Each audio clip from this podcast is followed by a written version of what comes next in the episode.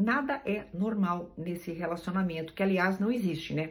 Olá, a seguidora que eu vou identificar aqui pela letra T mandou mensagem para mim inbox no Instagram e ela diz: Teria como me ajudar? Eu ficava com uma pessoa, ele nunca falou que queria nada sério comigo, mas ele ficou bem grosso comigo por esses dias, me bloqueia, aí eu arrumo um jeito de falar com ele, ele desbloqueia, só se eu questionar alguma coisa ele fica super grosso e volta a bloquear de novo. Você acha que é normal esse comportamento dele?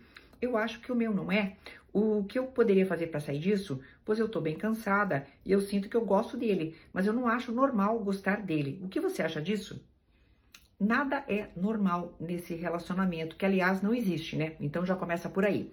O que, que é normal? Vamos falar dessa palavra. Normal é aquilo que é a norma, é aquilo que é a média, é aquilo que é esperado em situações com as mesmas condições normais de temperatura e pressão, que muita gente conhece por CNTP, tá? Então, é nas CNTP, nas condições normais de temperatura e pressão, um relacionamento vai evoluindo, vai evoluindo de se conhecer, começar a se interessar, fica e depois a coisa fica mais séria. O teu relacionamento nem chegou a este ponto. E aí o que acontece? O que acontece? Um relacionamento também serve nessa evolução, tá? Então, assim, digamos, evolução de conhecer, ficar, namorar, noivar, aquela coisa toda.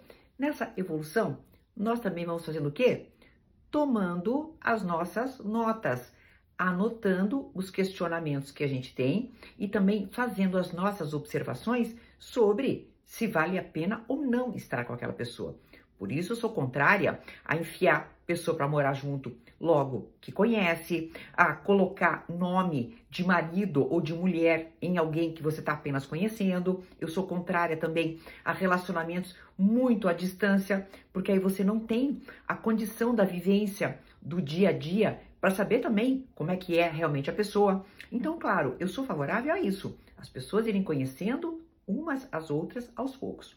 Já de início, ele te dá uma amostra grátis fantástica, certo? Ele é grosso e bloqueia você. E você o que faz? Insiste, cutuca, vai lá, como se você tivesse um sentimento de querer cutucar a onça com vara curta. Literalmente falando, essa expressão popular cabe bem no teu caso.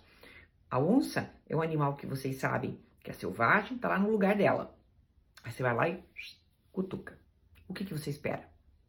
Então você pega uma pessoa que você já viu de antemão, que é grosseiro e que bloqueia você, mas não, você insiste até você conseguir. Ouço muito mulheres falarem para mim, mas eu gosto, mas eu amo. Nós vamos ter que repensar o que é um sentimento.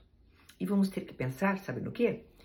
Naquilo que você tenta suprir com um relacionamento afetivo. O que, que é o, o que você tenta suprir?